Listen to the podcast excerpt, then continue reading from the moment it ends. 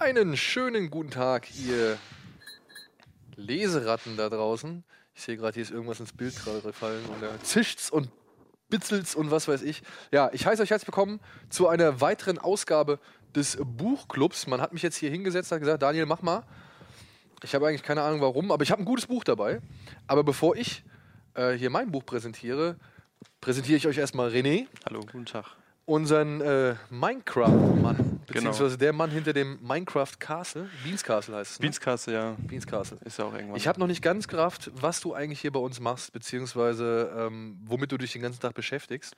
Aber Ja. ich habe erfahren, es ist sau, sau viel Aufwand und ja- du musst echt viel koordinieren. Ne? es ist ja nicht nur Minecraft, sondern es sind auch andere Dinge im Hintergrund, die laufen. Ähm, Koordinierung ja auch. Also ich arbeite da auch mit äh, über zwölf Leuten zusammen und die muss ich auch irgendwie ein bisschen anpeitschen, damit die auch ein bisschen arbeiten. Ne? Kennt man ja auch von hier. Geil, geil, geil.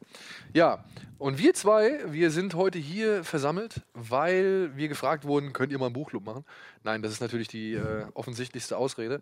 Aber wir haben auch gleichzeitig zwei Bücher quasi, die wir äh, gerade lesen oder gelesen haben. Genau, ich habe es gelesen, schon Okay. ein bisschen her. Und die sich beide, wie soll es sein, bei mir, aber auch bei René, äh, mit dem Thema Film befassen. Und die eher so ins, ja, was ist das? Ist, ist, ist es ein Sachbuch? Ist es ein, ein Nee, es geht eher in Richtung Science Fiction bei mir. Es Okay. war nur ein Zufall, dass Steven Spielberg ein bisschen dran gearbeitet hat. Also ich kann es gleich nochmal ein bisschen ausholen. Oder Ja. soll ich jetzt schon direkt... Nein, anfangen? pass auf, wir fangen einfach direkt mit dir an, weil Ja. bevor ich wieder ins Labern gerate, dann hast du am Ende zu wenig Zeit. Deswegen erzähl einfach mal, was für ein Buch hast du quasi gelesen und welches möchtest du, oder und wie heißt es, dass du hier empfehlen möchtest? Genau, ich habe das Buch Sediq gelesen, ähm, Die Ausgrabung. Und ist ein Buch von Steven Spielberg. Er wollte in den 80er Jahren, war er sowieso irgendwie in Science-Fiction-Hochburg mit seinen UFO-Geschichten und sowas. Und wollte das eigentlich verfilmen. Zu der Zeit in den 80ern war es, aber also sein Projekt war einfach zu heftig und es hätte einfach zu viel Geld gekostet. Wurde dann halt irgendwie immer unter den Tisch geworfen von den ganzen Studios und kam irgendwann, kam er dann mit LucasArts zusammen und die gesagt, komm, lass uns doch mit diesem ähm, Drehbuch ähm, ein Spiel entwickeln. Und zu diesem Spiel hat er dann auch ähm, das Buch rausgebracht. Das hat er dann Alan Dean Faster gegeben, der hat auch die Alien-Bücher geschrieben und hat auch den Film ähm, Star Trek gemacht, Star Trek der Film, in Den den, ersten? 70ern, ja, ich glaube Ja. 79 kam der raus. Slow Track nennt man ihn auch. Slow Track. Nein, Ich das war auch sein erster und letzter Film. ja, ja, der hat wirklich diesen einen Film gemacht, der ja wirklich, also Star Trek ist un, der erste Film ist halt wirklich unheimlich langsam erzählt. Ja, ja gut. Ähm, jetzt aber nur kurz eine Frage. Ja. Dieses, das, das Originalbuch hat wirklich Steven Spielberg geschrieben. Das Drehbuch kommt von Steven Spielberg, Ah, das genau. Drehbuch, okay. Aber er hat das dann halt nochmal verpackt in einem Buch, weil ich Okay. denke mal. Also man, man liest das Buch manchmal auch wie so ein kleines Drehbuch. An einigen Stellen merkt man auch, dass es dann halt eher so, so die Anlehnung an den Film hat. Aber trotzdem ist das Buch sehr interessant. Ich kann ja kurz mal anreißen, um was es Ja, direkt geht. Ähm, das kam 96 raus, das Buch. Ähm, mittlerweile kriegt man es nicht mehr so gut, aber es gibt halt E-Books noch davon. Ähm, wenn man in das Buch investiert, hat man auch eine kleine Anlage. Der Wert steigt, weil es gibt auch noch ein Cover mit vier Astronauten drauf. Die haben vergessen, nämlich den dritten rauszureduzieren. Das war eigentlich die Story mit vier Leuten. Und wer das Buch noch mit den vier Astronauten am Cover hat, der hat auf jeden Fall eine kleine Goldgrube. Noch. Ähm, es geht darum, dass ein Komet auf die Erde zurast. Gab es zu der Zeit noch nicht so viel. Armageddon hat es dann halt danach gemacht. Und ja, Entschuldigung, wenn ich da Ja. jetzt unterbreche. Es gab vorher noch einen Film mit Sean Connery, der hieß, glaube ich, Meteor. Da ging es halt Okay. auch darum. Aber der war nicht so verheerend, der Meteor. So. Alles klar. Ja, das ist ein Risikomet auf die Erde und natürlich die NASA, die Amerikaner, die setzen sich dann hin und schicken da Wer ein sonst? paar Leute mit Atomsprengkörpern hoch.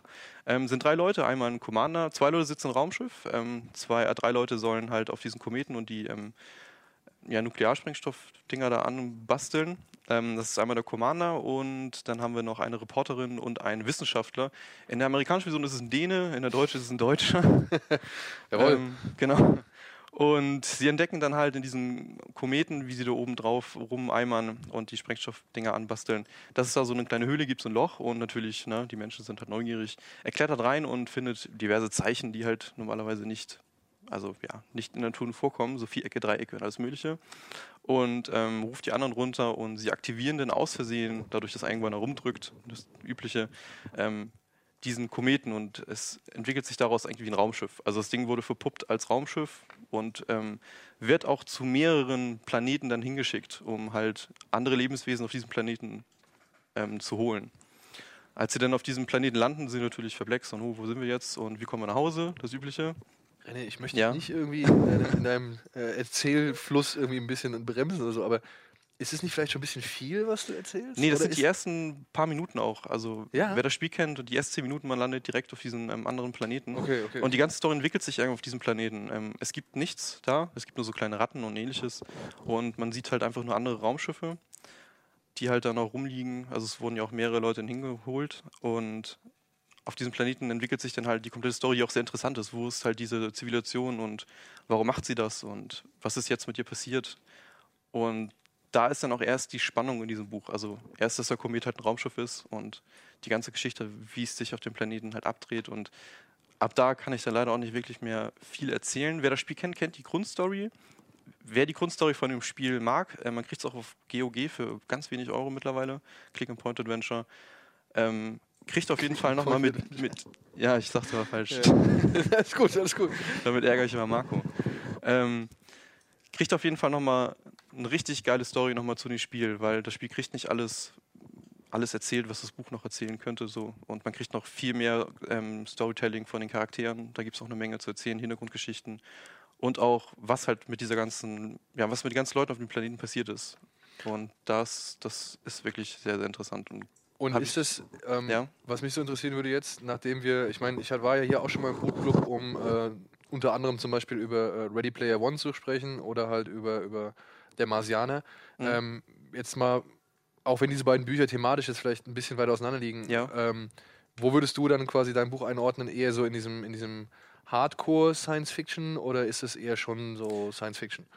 Also Es ist es so Hard Sci-Fi oder? nee, es, ist, es geht eigentlich eher mehr in die Philosophie eigentlich. Ja? Über, über Also so über Dinge, die wir uns gerade in, vielleicht in der Zukunft Gedanken machen, die auf diesem Planeten schon längst passiert sind. Was mit der Menschheit passiert und was mit ihr passieren könnte. Und was vielleicht mit den Leuten halt da passiert ist. also eher so es Solaris. ist- genau, es ist kein Survival, es- kein Survival-Kram, es ist jetzt, es ist eher so ein Adventure mit ja, sehr dieben Geschichten dann am Ende. Also, Und es geht um drei Astronauten, nicht um vier, wie auf dem Cover versehentlich angegeben. genau, es war halt geplant mit vier Astronauten, die auf dem Planeten landen, wurde aber dann nochmal gestrichen, damit es irgendwie, ich weiß nicht, vielleicht kam im Spiel es dann halt besser rüber. Ähm, ja, das, das, das Skript war mit vier Leuten geschrieben von Steven Spielberg direkt. Und auch als er es dann wieder wirklich in die Leute in den Arsch getreten hat bei LucasArts, kam auch wirklich das Adventure raus. Es gab nämlich irgendwie vier Vorversionen noch. Und alles wurde nochmal hin und her gedreht, aber er hat es dann irgendwann nochmal in die Hand genommen. Und dann kam das Spiel in 95 dann auch wirklich dann endlich mal raus. Und was ist für dich so, ähm, ja, mit der entscheidende Aspekt an dem Buch, wo du gesagt hast, oh, ey, das ist genau mein Bereich, das ist genau mein, mein Ding so? Das war zu der Zeit, Bücher waren für mich noch Schule und boah, Bücher lesen. Ähm, mich hat wirklich das Spiel dazu gebracht, das Buch zu lesen, weil die Story in diesem Spiel mich so begeistert hat, dass ich eigentlich mehr erfahren wollte. Und habe mir dann, oder habe gesehen bei Amazon, dass es das Buch dann halt gibt. Und habe es dann sofort gekauft und habe es auch direkt irgendwie in drei Tagen dann verschlungen. Das war eigentlich der Grundgedanke. Und Sci-Fi war eigentlich sowieso immer Aliens und ne, ist zu der Zeit in den 80ern sowieso alles super genial gewesen. Und ja, dennoch, wie gesagt, die Story, das Spiel und war einfach super. Also deswegen, das ist das einzige Buch wirklich, was bei mir noch im Kopf hängen geblieben ist, äh, was mich halt so begeistert hat, auch storytechnisch dann. Liest du sonst nicht so viel? Ähm, ich, lies, ich lese viel, ich, äh, Shadowrun lese ich gerne, die ganzen Romane sind sehr interessant. Ähm, dann von Walter Mörs natürlich, die ganzen Bücher sind auch sehr cool. Und ähm, dann Star Wars noch ein bisschen und ich habe die Warcraft-Bücher ein bisschen gelesen, alles mögliche. Also alles, was in diesen Sci-Fi-Bereich halt geht. So. Also mich als äh, Warcraft-Experten sprichst Ja. du natürlich voll an. Nein, ähm, aber echt, das ist ja interessant, weil, ähm, also was ich interessant finde, ist, dass sich fast alles, äh, sag ich mal, was du jetzt so genannt hast, Ja, irgendwo auf eine gewisse Vorlage oder so bezieht. okay, Weißt du, weil du hast, Ja. du hast ein Spiel gespielt und hast das Buch gelesen. Genau. Du liest ein, du liest Shadowrun-Bücher, die ja nun mal halt durch Brettspiele und durch Videospiele dann teilweise auch äh, irgendwie Ja, eher ihre Popularität irgendwie erreicht haben. Und oder auch Warcraft, ja. Ich meine, Ja. Ähm, ich weiß nicht, kamen die Bücher vorher, kamen die danach? Kamen die, Die? Warcraft-Bücher? Ja. Ähm, die Story kam zu den Warcraft-Spielen, Strategiespielen raus, die, die Romane. Aber allgemein, wenn man in den Spiel steckt und die Lore kennt und vielleicht mehr erfahren möchte, ist einfach dann interessant, wie, wie sich dann die, die Kriege davor entwickelt haben. Warum macht man das überhaupt, Ahati-Becken oder also die, die Freaks da draußen kennst dann, glaube ich, warum der Krieg überhaupt stattgefunden hat und warum es da losgeht. Und das kriegt man halt wirklich dann nur wirklich mit den Büchern oder man muss halt sehr viel Text in Warcraft lesen und das ist dann ein bisschen schwierig, das zusammenzuhängen, also alles zusammenzufassen, dann wenn die NPCs irgendwas labern. Aber Shadowrun habe ich eigentlich nie gespielt. Da ich bin ich eher in den Warhammer-Universum hängen geblieben. Aber da habe ich nie Bücher gelesen. Die waren mir irgendwie zu anstrengend. Und äh, Warhammer als Spiel oder Table? Äh ja, habe ich mal gemacht, aber ja? das Abmalen ging es dann bergab. ähm, jetzt nochmal kurz zurück zu deinem Ausgangsbuch. Ja. Ähm, jetzt hast du gesagt, okay, das ist eher philosophisch. Und ähm, wie würdest du denn quasi jetzt dieses Buch ähm, den Lesern irgendwie noch, also beziehungsweise den Zuschauern, ähm, ja nochmal so ein bisschen schmackhaft machen? Weil philosophisch klingt immer so ein bisschen anstrengend, anstrengend vielleicht auch ein bisschen langweilig. Passiert da Action? Gibt es da irgendwie vielleicht auch explizite Gewaltdarstellungen? Ist da Humor drin enthalten? Also ist die Philosophie, sag ich mal, irgendwie ähm, kurzweilig verpackt oder muss man schon irgendwie Aufmerksamkeit da reinstecken? Nee, sie, sie tritt erst am Ende wirklich ein, wo man drüber nachdenkt, was alles passiert ist. Ähm, am Anfang steht natürlich das Survival, wie überleben wir und wie kommen wir nach Hause im Mittelpunkt. Und dann auf dem Weg zum Ende hin passieren natürlich viele Action, passiert, also Action-Sachen. Ähm, ja, es gibt Kämpfe, es gibt noch irgendwelche Wesen, die einen LOL angreifen und andere Sachen. Ähm, auf, wie, wie soll man es sehr schmackhaft machen? Also ich, ich würde immer sagen, wenn man das, also man, man kann das Spiel spielen und dann das Buch dazu lesen oder man spielt das Buch und dann das Spiel, weil dann hat man immer noch so die, diese Bilder im Kopf, wie er versucht hatte, das Buch eigentlich zu einem Film zu machen. Was ich dann auch immer sehr interessant gefunden habe dann früher. Aber ja, Survival, Action, Philosophie. Philosophie und Gewalterstellung passiert auch in einigen Dingen, auf jeden Fall. Also wer auf Gore steht, ähm, wird auch nicht zu knapp bedient. Es gibt ein, zwei Szenen auf jeden Fall, die sehr nett beschrieben sind, wie diverse Dinge dann verschwinden von einem Körper. Sauber. ähm, das gibt es nur als E-Book, hast du gesagt? Es gibt es als Hörbuch, als E-Book und als gebundenes Buch. Und das gebundene Buch ähm, kriegt man entweder mal auf dem Flohmarkt und bei Amazon wird es um die 30 Euro gehandelt. Also es ist halt schon sehr teuer mittlerweile. Ja. Ich hoffe, unsere ähm, Mitarbeiter, die das hier bearbeiten und sind so cool und so schlau und blenden jetzt hier quasi nochmal den das Titel Cover. und das Cover ein, ähm, sodass ihr das quasi auch nachvollziehen könnt. Und es ist interessant zu wissen, also beziehungsweise zu, zu erfahren, dass äh, Herr Spielberg, ich meine, der hat ja nun auch schon Drehbücher von anderen Leuten übernommen, die ja. es nicht irgendwie, also die ihre Sachen nicht realisieren konnten, beziehungsweise nicht fertig geworden sind. Ähm, es ist schön mal zu erfahren, dass auch Herr Spielberg irgendwie eine Sache geschrieben hat und die halt einfach, keine Ahnung, vielleicht damals äh, weiter als seine ja. Möglichkeiten war. So, ne? Es wurde 2014 nochmal angerissen, ob man es nochmal verfilmt. Aber es wird dann, glaube ich, auch nochmal wieder verworfen. Ja. Ich glaube, mittlerweile ist die Story auch nicht mehr. Also für Film, also man ist schon überladen, was Sci-Fi in Filmen angeht. Und wenn man das jetzt nochmal verfilmt, wie das in die Buch erzählt wird, dann müsste man nochmal irgendwie die Actionkeule drehen. Damit da irgendwie nochmal der Zuschauer nochmal geschockt wird. Oder er würde sagen, oder die Leute, die in den 80ern die Sci-Fi-Filme geguckt haben, würden sagen, oh, das kenne ich schon. Ja. Das ist für mich jetzt nichts Neues so. Aber guck mal, ich meine, der Marsianer hat es ja auch geschafft mit einer relativ, sag ich mal, ähm, entspannten Geschichte. Genau, aber das ist eher so der Survival-Gedanke und man, man fiebert ja mit diesem Menschen mit, der auf diesem Planeten gestrandet ist. Und wenn man dann jetzt noch Aliens da hinzupackt, dann kommen diese ganzen Klischees wieder hoch. Und ja. dann, dann, kommt gleich wieder das Alien und das frisst den den Schädel weg und legt ich, wieder da Eier oder. Ich musste so ein bisschen jetzt an, äh, kennst du John Carter vom Mars? Ja. Ja, also ich muss so ein bisschen jetzt äh, an mhm. John Carter vom Mars denken, nach, dem, was, nach allem, was du so erzählt hast. Vor allem, ja. weil halt so eine andere Zivilisation da die Rolle spielt mhm. und die quasi schon fast in Vergessenheit geraten ist oder halt auch dem Untergang geweiht mhm. war oder wirklich dann auch untergegangen ist.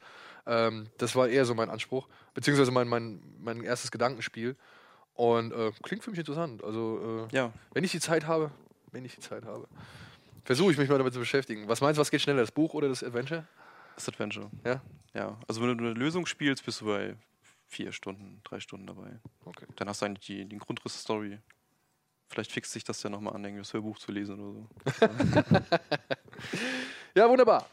René, vielen, vielen Dank. Ja, Dann ähm, würde ich sagen, machen wir schnell weiter, weil wir haben ja auch nicht so viel Zeit. Und ich habe ein Buch mitgebracht, das habe ich von einem, ja, von einem Zuschauer geschenkt bekommen. Das, äh, das war der nette Gordon.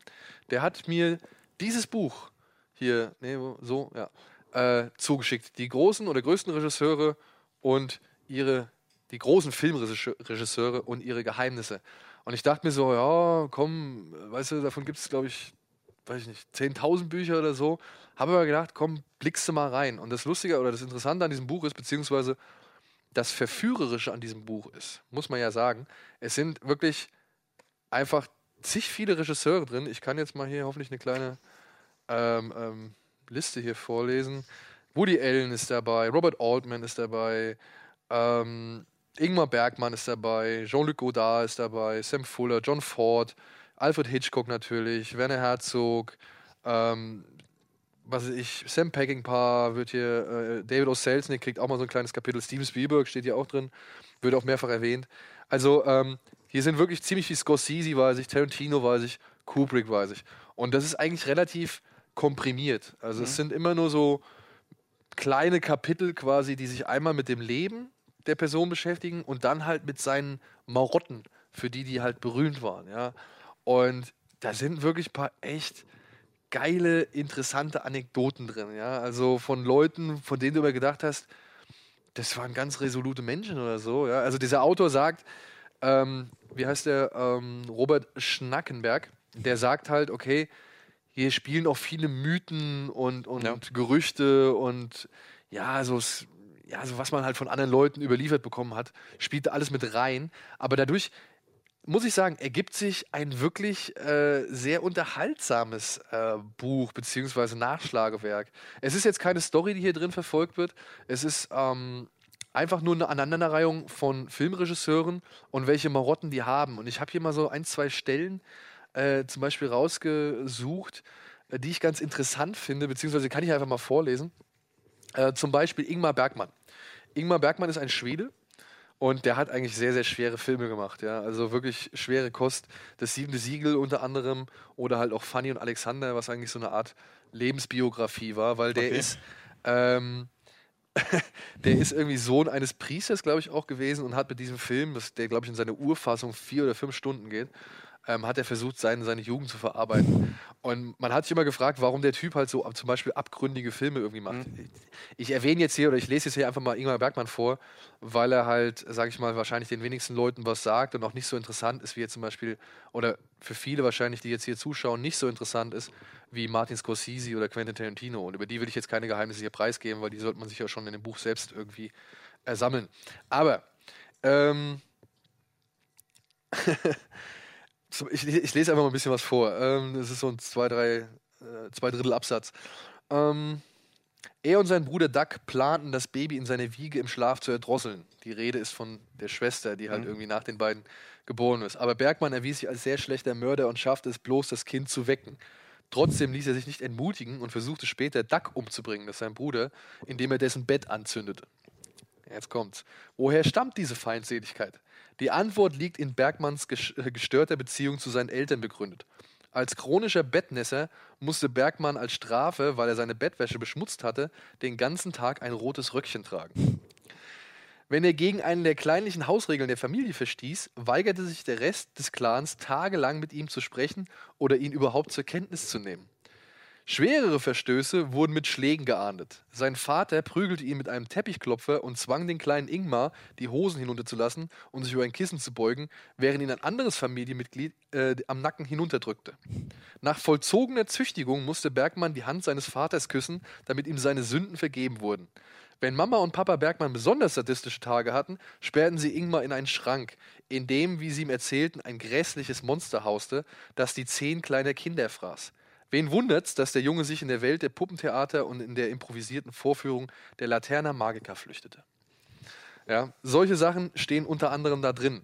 Ähm, und wirklich, selbst für mich als, sage ich mal, äh, leidenschaftlichen ähm, Filmeschauer und auch jemand, der sich immer wieder gerne mit den, sage ich mal, Hintergründen von solchen Sachen aus, äh, auseinandersetzt, da waren wirklich coole, coole Sachen dabei, die halt auch so ein bisschen, ja, wie soll man sagen, Rückschlüsse auf, auf äh, gewisse Filme und so weiter geben. Ja, ich weiß nicht, Ingmar Bergmann sagt dir nichts. Äh, hast du zum Beispiel John Ford, Western, ist das so dein Thema? Also Westernfilme jetzt direkt? Ja. Nee, habe ich irgendwie nicht so gemacht früher. Nee? Nee, nee. Das war nicht so meine Welt Western. Es kam echt jetzt, jetzt die letzten Western, die in den letzten Jahren rauskamen, waren eigentlich mehr interessanter. Aber diese Schwarz-Weiß-Dinge oder also dann Tarantino wahrscheinlich. Von Tod. Ja genau, und Tarantino hat es irgendwie wieder ein bisschen hingekriegt. Aber sind es eigentlich dann kompakte Biografien? Oder hat der Mensch oder also der, der, Buchschreiber dann auch wirklich mit den Leuten nochmal geredet? Oder? Naja, mit vielen konnte er nicht mehr reden, weil die ja. halt alle schon äh, tot sind. Und ähm, ich muss auch sagen, die erste Hälfte des Buches, ich bin jetzt so doch bei der Hälfte so angelangt, sind auch fast Regisseure so, ähm, die ich selbst auch schon überhaupt nicht mehr miterlebt habe. Ich kenne deren Werke, Ich habe deren, deren Filme gesehen so, Ja. aber ich habe nie irgendwie jetzt, wie zum Beispiel über den Fußfetischismus eines äh, Quentin Tarantino oder dass Francis Ford Coppola am Set von Apocalypse Now irgendwie Herzinfarkt und Größenwahn entwickelt hat und so weiter. Ähm, das sind so Sachen, die habe ich noch aktiv mitbekommen oder Mhm. beziehungsweise die bekomme ich aktiv mit. Zum Beispiel äh, John Ford, Charlie Chaplin und sowas, das ist ja alles Ja, okay. weit vor, auch vor meiner Zeit, äh, Ja. sage ich jetzt mal, äh, gewesen. Und dementsprechend ähm, ist- sind das alles Informationen, die ich jetzt auch quasi nachhole, ja. Und, aber ich finde es ich find's halt wirklich cool. Also da sind, vor allem, weil gerade in der ersten Hälfte des Buches dreht sich viel ähm, oder beziehungsweise hat, eint fast alle Regisseure, dass die, sag ich mal, mit diesem Kommunistenproblem damals in Amerika irgendwie zu tun Ja. hatten. Weil es gibt jetzt ja unter anderem, ähm, kommt jetzt ein Film mit demnächst in die Kinos, Trumbo. Das ist ein Film äh, mit, mit Brian Cranston aus Breaking Bad in der Hauptrolle. Mhm. Da spielt er einen, ja, den, einen der berühmtesten Drehbuchautoren, Donald Trumbo, der unter anderem auch einen Film inszeniert hat, aber halt so Drehbücher wie für Spartacus zum Beispiel geschrieben hat. Okay. Und ähm, da geht es halt auch darum, dass Trumbo als, der war Kommunist, ja, also er war Mitglied der kommunistischen Partei irgendwie und aber jetzt halt nicht irgendwie von wegen, ich will Amerika niederbrennen oder so, sondern der war halt einfach nur vom Grundgedanken des Kommunismus überzeugt. Mhm. Ja. Und der kam halt auf eine schwarze Liste. Also Hollywood, oder beziehungsweise Amerika hat ja dann dieses Komitee für Amerikaner, unamerikanische Umtriebe, heißt es, hieß es, glaube ich. Und dort wurden halt alle vorgeladen, die ähm, naja, unter Kommunismusverdacht standen, ja, oder äh, unter Verdacht- Verdacht standen, halt mit dem Kommunismus zu sympathisieren. Und ähm, wenn da halt herausgefunden wurde, dass die Kommunisten waren, wurden sie halt von allen Aktivitäten geblockt. Ja. Ja, also Trumbo, wie halt auch diverse Regisseure oder Schauspieler, die durften halt dann einfach nicht arbeiten. Mhm. Und äh, Trumbo ist halt hingegangen und hat halt unter Pseudonym gearbeitet. Ja, also der hat halt dann Drehbücher geschrieben für irgendwelche Schundfirmen oder Schundstudios, sage ich mal, die eher so ein bisschen B-Filme produziert haben, aber auch für größere Studios, nur halt nie unter seinem Namen. Der hat sogar einen Oscar gekriegt für ähm, Roman Holiday heißt der Film. Aber äh, aber das war nicht für seinen Namen. ne? Also das ist echt äh, ziemlich krass. Und hier gibt es halt unter anderem so Sachen, das sind so richtig widersprüchliche Charaktere, wie zum Beispiel John Ford, ja. Ähm, da, da, also ich kann es ja mal zeigen. Es gibt hier immer so schöne Illustrationen auch noch. Im, also man muss nicht nur lesen, man darf auch ein paar Bilder schauen. Und zu diesen Bildern gibt es dann halt immer so einen fettgedruckten Satz. Äh, hier steht zum Beispiel, Ford kam öfters auf Set und befahl seinen Schauspielern, sich vorzubeugen, so, sodass er sie buchstäblich in den Arsch treten konnte. Und John Ford muss ein riesen Rassist gewesen sein. Ja? Also der muss wirklich echt, ähm, naja, er muss halt wirklich diverse, sage ich mal, Minderheiten zwar angestellt haben, aber gleichzeitig dann auch irgendwie ja, so gehasst haben oder beziehungsweise waren sie sein, dann sein Ventil für irgendwelchen Frust, den er hatte, ja. Wo halt hier auch so Sachen drin stehen, wie zum Beispiel, ich zitiere, ja, das ist jetzt nicht meine Aussage, ich wiederhole, ich habe das nicht gesagt. Ähm, der afroamerikanische Schauspieler Woody Strode war einer von Fords liebsten Prügelknaben, nicht nur im übertragenen Sinne. Er trat mir auf die Füße, schlug mich und warf mit Steinen nach mir, erinnerte sich Strode. Strodes Hautfarbe bot Fords Übergriffen ein einfaches Ziel.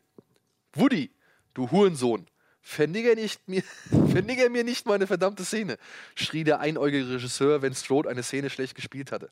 Der Gerechtigkeit halber muss man sagen, dass Fords rassistisches Verhalten gegenüber Schwarzen für einen weißen Mann seiner Zeit absolut üblich gewesen ist. Ja, also, was halt wirklich in diesem Buch auch klar wird, da gab es echt eine saugroße Menge an Rassisten. Walt Disney, ja, David Ja. O. Selznick und was weiß ich, wie sie alle heißen, ja, und John Ford, ähm, Cecil DeMille, ja, das waren wirklich Charlie Chaplin auch, ja, also die, die haben äh, teilweise gegen gewisse Völkergruppen haben die einfach übelste Vorurteile gehabt. Aber ja. dann den, den, ähm, den Diktator dann spielen. ja, Wo ja, er da ja. eigentlich Aber dann genau das Gegenteil darstellt. Auf der anderen Seite, und das finde ich halt so schön, ähm, dieser, dieser, ähm, dieses Buch hier stellt halt quasi raus, okay, was die halt für Marotten hatten, ähm, ob das alles so stimmt, muss man vielleicht auch mit ein bisschen, vielleicht so ein bisschen Schwund, ein bisschen 10% vielleicht von abziehen, 20% von abziehen. Aber darüber hinaus ähm, werden halt auch andere Seiten beleuchtet, ja. Also ähm, unter anderem halt jetzt bei Ford zum Beispiel. Ich nehme Ford, weil mich hat das beeindruckt. Äh, der hat vorher auch so ein geiles Zitat gesagt. Äh, nee, egal. Komme ich gleich nochmal drauf zu sprechen. Also, da gab es dann wohl eine Versammlung von, von Regisseuren und Filmschaffenden, um halt herauszufinden, wer Kommunist ist, beziehungsweise dass man halt diese Kommunisten aus ähm, der ganzen Zunft verbannt. Und ähm, John Ford ist halt in dieser Versammlung, hat, äh, hat nichts gesagt die ganze Zeit, hat sich alles angehört Und ähm, dann steht hier halt, die meisten Mitglieder nahmen an, dass Ford auf der Seite der Konservativen stehen würde. Aber als er endlich sprach, überraschte er alle. Mein Name ist John Ford, sagte er. Ich drehe Western. Ich glaube nicht, dass irgendjemand in diesem Raum besser weiß, was dem amerikanischen Publikum gefällt, als Cecil DeMille. In dieser Beziehung bewundere ich ihn. Aber ich mag dich nicht, CB. Ich mag nicht, wofür du einstehst und was du heute, heute Abend hier gesagt hast, mag ich auch nicht. Ford brachte es fertig, dass DeMille und der gesamte Vorstand zurücktraten und eine Vertrauensabstimmung über den Verbandspräsidenten Joseph Mensch Menkewitz, ein Gegner der schwarzen Liste, durchgeführt wurde. Also es gibt gute und es gibt schlechte Seiten, die hier Ja. aufgezeigt werden. Ja, und das finde ich halt äh, ziemlich interessant. Was ich ein bisschen schade finde, ist an dem Buch, ähm, dass über diese, sage ich mal, Filme, durch die diese Menschen halt berühmt geworden sind, da wird eigentlich relativ wenig verloren. Ja? Das also ist eher Biografie. es ist eher, es geht eher so, man versucht zu ergründen, ähm, aus welchem Umfeld kommen die Leute, Ja. was könnte dafür verantwortlich gewesen sein oder was war dafür verantwortlich, dass die halt am Set oder bei ihrer Arbeit oder im Privatleben halt so solche, ähm, sage ich mal, Verhaltensweisen entwickelt haben. Aber mir fehlt ein bisschen die Würdigung des filmischen Genies, was diese Leute ja auch auszeichnet. Ja? Also ich bin jetzt gerade bei Stanley Kubrick, da habe ich noch nicht alles gelesen, aber auch da, ja, ich meine, klar, da gibt es andere Bücher für, die halt wirklich das Genie von Kubrick irgendwie äh, preisen und Mhm. halt auch wirklich ins kleinste Detail sezieren. Aber hier so ein bisschen mehr hätte ich mir davon hier gewünscht. So. Also eher mehr Klatsch und Tratsch und was ist Ja, in genau. der Kindheit passiert und Genau, es geht halt, es geht, ja, ja, wie hier hinten schon draufsteht, drogensüchtige Fußfetischisten und andere berühmte Regisseure. So, ja, also, ähm, aber was immer cool ist, man erfährt halt so immer am Rande noch so ein paar schöne kleine Anekdoten. Zum Beispiel, ähm, hier kann ich es nochmal zeigen. Hier steht am Anfang immer so die, die, die äh, Key Facts. Ja? Also da steht dann halt Sam Peckinpah, äh, wann er geboren ist, wann er gestorben ist, welche Nationalität, Sternzeichen und was zu seinen wichtigsten Filmen Mhm. gehört. Und dann immer so ein ähm, immer so ein Zitat, wofür der Mann halt irgendwie stand. Zum Beispiel hier bei Peckinpah steht, man bekommt eine Geschichte, die man machen soll und man macht sie so gut, wie man nur kann. Das ist alles. Was soll das Gequatsche über Integrität? Ja. Peckinpah auch ein schwerer Alkoholiker, ähm, der mit seinen Leuten auch gerne mal in Konflikt geraten ist. Es gab wohl auch sogar richtige äh, Prügeleien am Set, weil er halt im vollen Suff nicht der Meinung war, dass sein Schauspieler irgendwie ihm ins äh, Handwerk quatschen oder fuschen soll. Und halt also Sachen. Wirklich, also ich, ich habe sehr gelacht teilweise. Es ist äh, teilweise sehr schillernd und faszinierend. Und lieber Gordon, ich äh, danke dir wirklich vielmals, dass du mir dieses Buch hier geschickt hast. Ich kann noch mal sagen, es ist ähm, vom Walde und Graf Verlag. Ja, die großen Filmregisseure und ihre Geheimnisse. Also mir hat es bisher sehr, sehr gefallen. Ich bin wirklich empfänglich für solche, ja, weiß ich nicht, Infohappen, sage Mhm. ich jetzt mal. Und halt natürlich dann auch für gewisse Hintergründe. Also manchmal bekommt man auch ein paar, sage ich mal, ähm, Hintergründe in die Arbeit eines gewissen Mannes zum Beispiel. Auch Kurosawa zum Beispiel. Ja? Ja. Ähm, wie der zum Beispiel gewisse Sachen entwickelt hat, steht hier auch drin. Aber nicht wirklich so umfangreich wie zum Beispiel die ganzen Marotten, die er gehabt hat. Ja. also es ist eher witzig geschrieben und Es ist- nicht, nicht trockene Biografie einfach. Es ist keine trockene Biografie, vor allem halt, weil es sich Ja. aufgrund des Inhalts natürlich überhaupt nicht trocken irgendwie anfühlt. Aber ich muss sagen, der Schreibstil ist jetzt auch nicht irgendwie, ähm, weiß ich nicht, der, der verrückteste, verspielteste oder Okay. sowas. Er erzählt eigentlich relativ, relativ nüchtern, Mhm. was eigentlich nur Leute überliefert haben, was Fakt ist, was bewiesen ist, was sie gesagt haben. Und das steht für sich und das spricht für sich und das funktioniert auch für sich. Und den Rest muss man sich dann selber Genau, den Rest muss man sich selber sagen. Hört sich ja. interessant an. Also kann ich nur empfehlen, weil das ist halt wie auch gesagt, das ist, was hat so ein Kapitel? Hat vielleicht sechs, sechs Seiten, hat so ein Regisseur oder sieben. Äh, sowas kannst du mal schnell auf der Busfahrt Genau. lesen. Ja, Also, wollte ich gerade sagen, das ist ein nettes Buch für die Bahn oder so, Genau. wo du eine Stunde, naja, nicht eine Stunde, aber 15, 20 Minuten fährst und wenn du liest ein 15, Kapitel, 20 ne? Minuten fährst, hast du vielleicht ähm, einen Regisseur irgendwie abgehakt. Oder mal zwischendurch gibt es auch so kleine Einschübe, wie jetzt hier zum Beispiel auch über Uwe Boll. Der hat es auch in dieses Buch da drin. Der hat es auch in dieses Buch geschafft. Aber der kriegt halt auch nur hier, der kriegt halt hier auch nur so einen ganz, klei äh, ganz kleinen Absatz. Also, äh, wie man sieht, das ist nicht wirklich viel. Ja.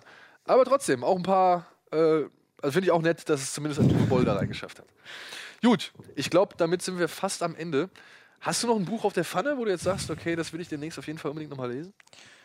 Ähm, Ich bin wirklich an Walter Mörs äh, Captain Blaubeer bin ich dran. Es ist auch ein Ja? sehr dickes Buch und ich habe andere Bücher vorher gelesen, die sind ein bisschen leichter zu lesen und ähm, dieses Buch finde ich schon wieder ein bisschen anstrengend. Also es ist die ganze Grundgeschichte, wie Die dieses ganze 13,5 Universum- Leben? Ja, genau, die 13 Ja. Leben. Aber da hänge ich gerade dran. Habe ich auch immer wieder gehört, ja. Und ich versuche mich da jetzt gerade dran, ja. Wie die Zeit halt, ja, wie es halt funktioniert. Ja, Walter Mörs hat ja auch eine richtig geile Vita, ne? Also von dem weiß man ja relativ wenig, weil der auch Genau. sehr, sehr, sehr, sag ich mal, pressescheu ist, so, aber ähm, wenn es mal irgendwie eine deutsche Biopic-Verfilmung oder ein Biopic geben sollte, Walter Mörs Sehr interessanter Mensch, ja. wäre mein Vorschlag, liebe Produzenten und Filmschaffenden draußen. So, vielen, vielen Dank fürs Zuschauen. Ich hoffe, äh, auch diese etwas andere Buchclub-Ausgabe hat euch gefallen. Ihr konntet ein paar In- Inspirationen mitnehmen. Und bis zum nächsten Mal, würde ich sagen, wenn wir uns wieder hier auf einen guten Lesestoff treffen und hinsetzen. Tschüss. Ciao.